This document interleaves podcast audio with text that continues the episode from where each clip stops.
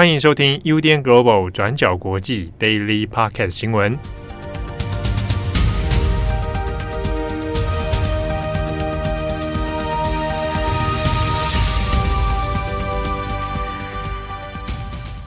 Hello，大家好，欢迎收听 UDN Global 转角国际 Daily Podcast 新闻。我是编辑七号，我是编辑惠仪。今天是二零二二年十一月三号，星期四。好，节目开始之前呢，来跟大家分享一个好消息。哎，这算好消息，就是自从我们昨天聊到说我们听众的年龄哦，嗯，不断的下探啊，到这个差不多六七岁。现在呢，我得知啊，今天早上得知说还有年龄更小的，啊，一个六岁，一个四岁，也太小了吧。很小哎、欸，以后推荐大家就是当成那个婴儿入眠曲，婴儿入眠啊。好，那我在这边哦，特别跟这两位小朋友啊，两位成熟的小大人呵呵 打个招呼。一位叫做宇策，另外一位叫做乐琪，名字很好听哎。对啊，宇策跟乐琪很这个听起来很浪漫哎，还是这是假名啊？好，两位宇策跟乐琪哦，而且我还反复确认我们把名字念错。那个字音字形啊，我现在看越看越越害怕。宇车跟乐琪多多跟你们的朋友们分享我们的那个 Daily Podcast 新闻哦。你说跟他们同 同学吗？四岁还没有上幼稚园吧？六岁应该差不多了吧？哦，去到幼稚园里面跟，直接下探到小学，直接跟大家分享说我今天听了什么样的新闻。对对对，且把小朋友一头雾水。啊，那这个转角的听众也越来越这样下修哦。在想是不是要转型成转角幼幼台啊？转角的儿童新闻吗？你打算以什么形式来经营呢？比如说像幼幼台一样啊，变成七号哥哥吗？哎，小朋友，我们一起来看今天的新闻哦。嗨，小朋友，北韩的飞弹又发射了。我想说这人好怪哦，还要以这种很激昂的语气报一些很悲伤的新闻。这这对啊，还是这个不太妙吧？好，那个谢谢两位小朋友的收听，也欢迎分享哦。透过你的父母告诉我们你们收听的感想是什么？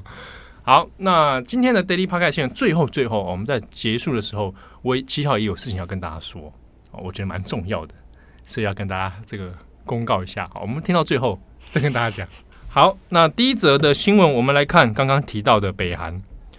嗯，北韩在昨天还有今天都分别再次发射了弹道飞弹哦。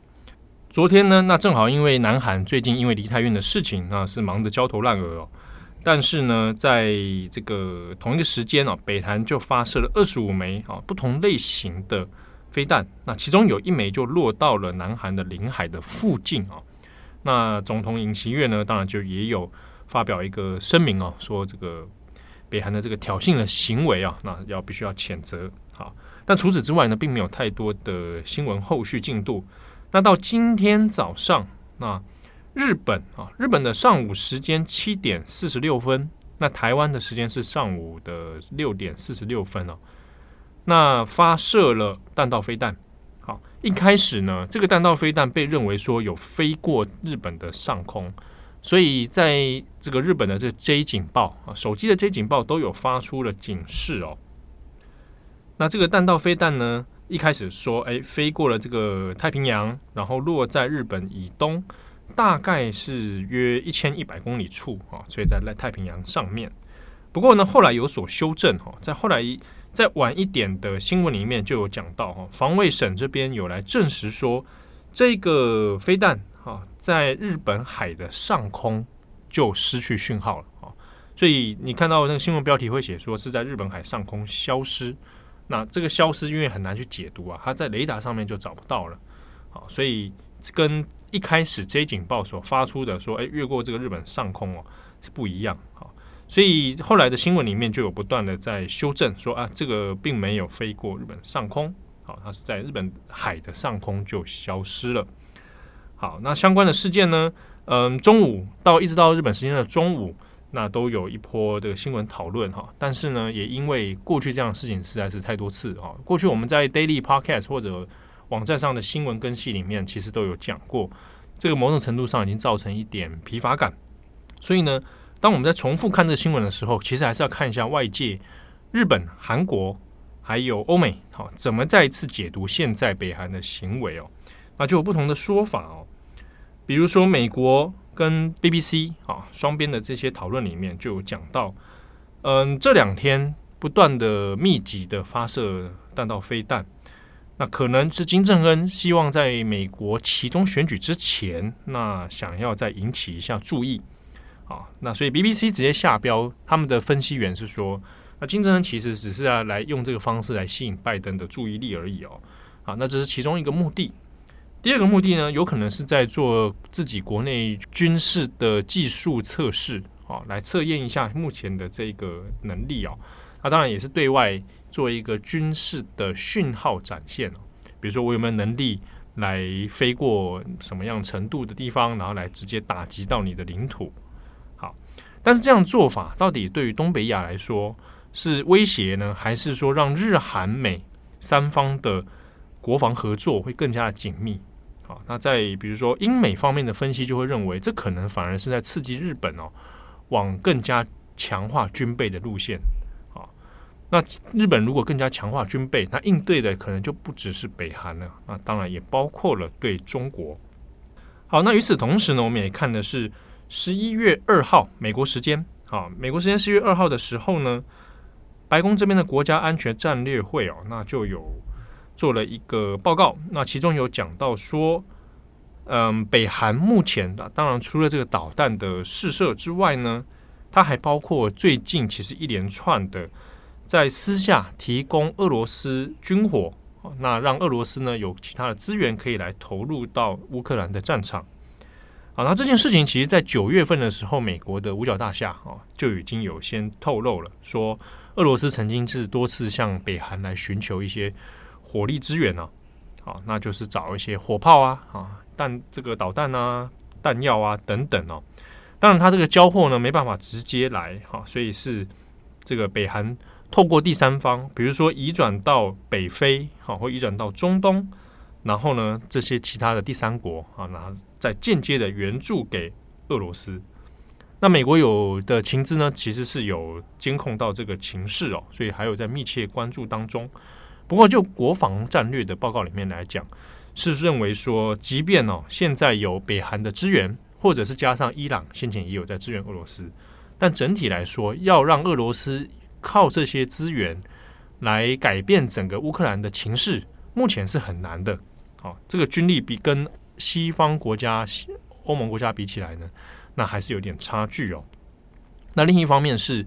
那也此从此可以看出来，俄罗斯的确在战略哈，现在目前的硬体资源上面是有所匮乏的哦。你还需要用到北韩的这个这个协助的话，那现阶段俄罗斯恐怕的确是资源相对匮乏哦。好，那以上是跟北韩这最近的这个动向有关。下面一则，我们来看一下巴西啊，巴西这几天我们大家陆续有更新哦。在总统大选之后呢，那鲁拉他是以百分之五十一的得票率，那打败了这个总统博索纳罗的百分之四十九。那因为差距非常的小，当然就引发了很多的这个争议跟抗争了。那博索纳罗自己呢，虽然嘴巴上不愿意啊，不愿意承认败选这件事情，但还是不得不来进行这个政权的转移哦。但是呢，支持者这几天当然都有在街头上抗争，啊，甚至是封路啊，那摆设大量的路障。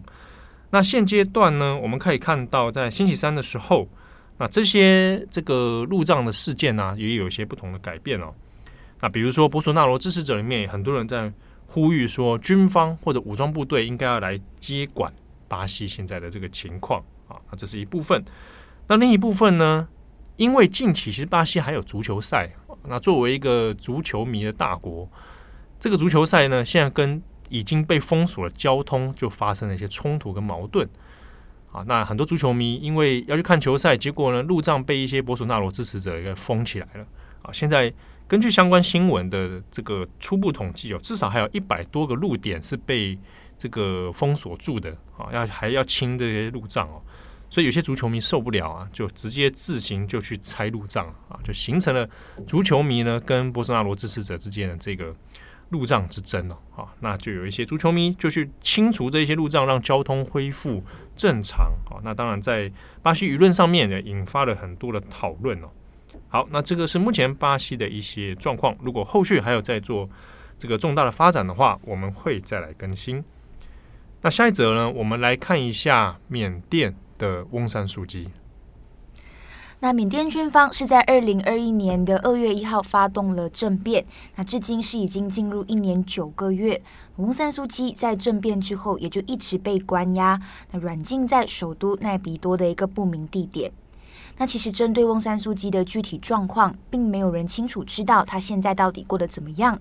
我们今天主要会引述《华尔街日报》的报道，因为记者呢就采访到了熟悉翁山苏姬的人，所以今天我们会分成两个部分来谈。那第一个呢是翁山苏姬的软禁状况，那第二个部分就是缅甸的军方预计会在明年举行选举，那么翁山苏姬有没有可能再东山再起呢？那先说第一个部分，根据《华尔街日报》的采访。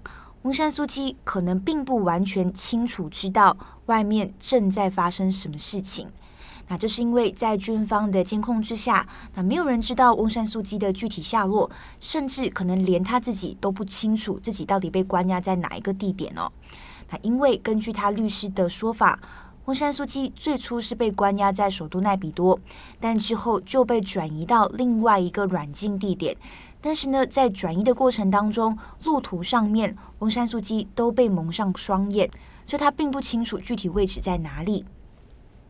那除此之外，翁山苏姬也很难跟外界有任何的联系。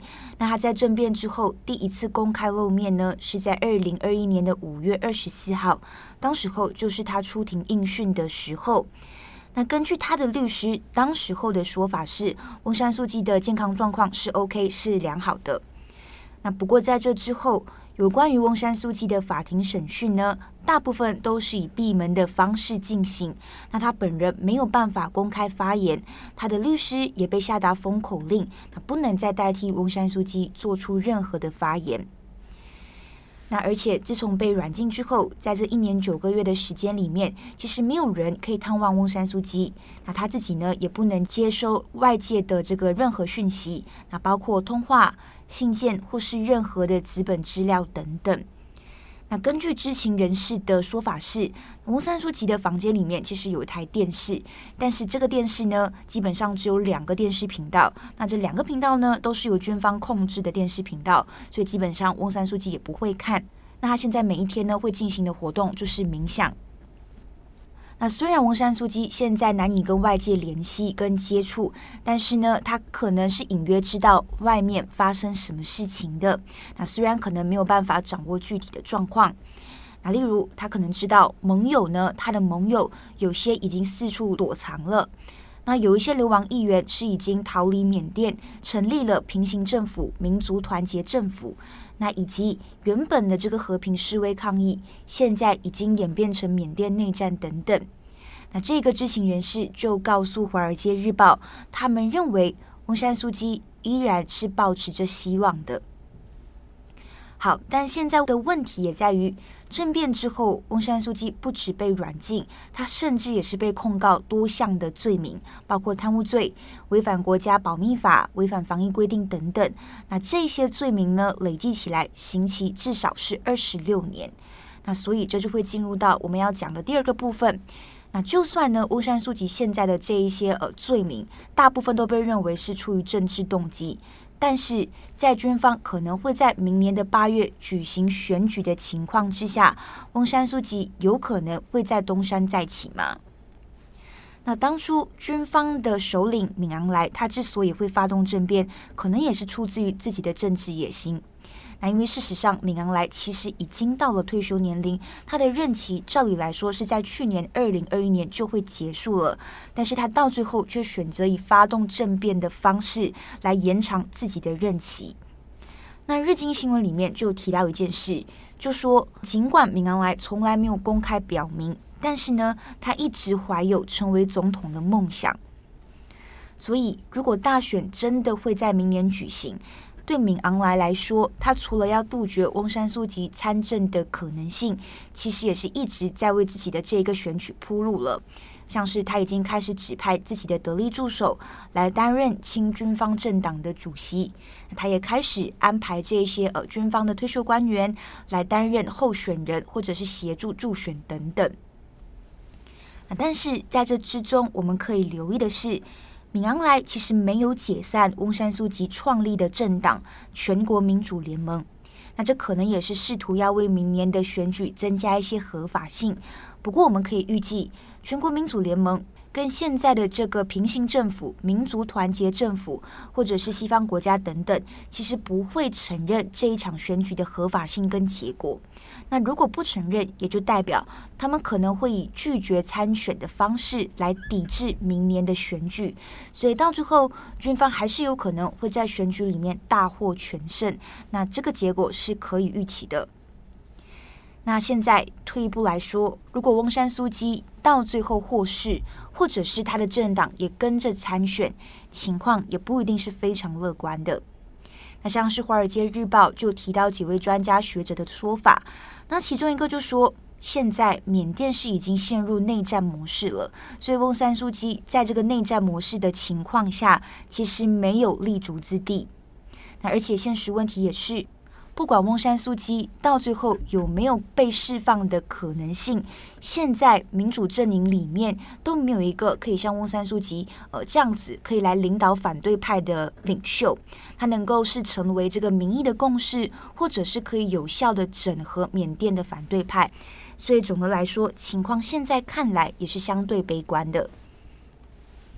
好，那以上是今天的 Daily Podcast 新闻。那关于翁山苏姬这一条呢，我们在网站上已经有文章版出现了，欢迎大家来参考。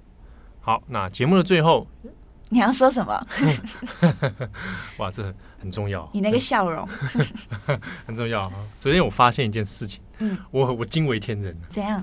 吓到了。哎，就是我的名字，我的本名啊，嗯，不是叫齐跟浩吗？嗯，对不对？整齐的齐。然后号是一个日，我的浩是少见字嘛，是日字旁在一个告诉的告啊，很多人会打成白字旁，嗯，对，那日字旁是比较少见。那我以为这个字哈，在日本的汉字是没有的啊，日本的汉字里面找得到白字旁的，但我们那天昨天意外发现，原来它有日字旁是日本汉字是有的，那我才知道它的读音可以读作什么，你知道吗？什么？阿基拉。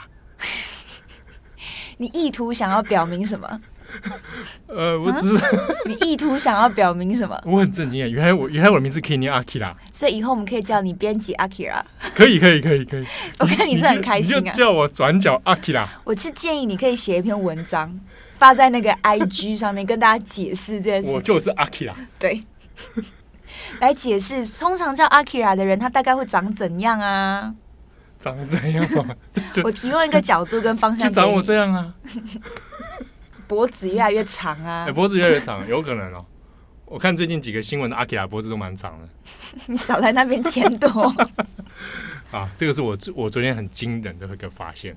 嗯。所以阿基拉还有什么想要分享的吗？没有没有没有。不过阿基拉是我小时候很震撼的一个电影，就是阿基拉嘛，那个台湾叫翻译叫阿基拉。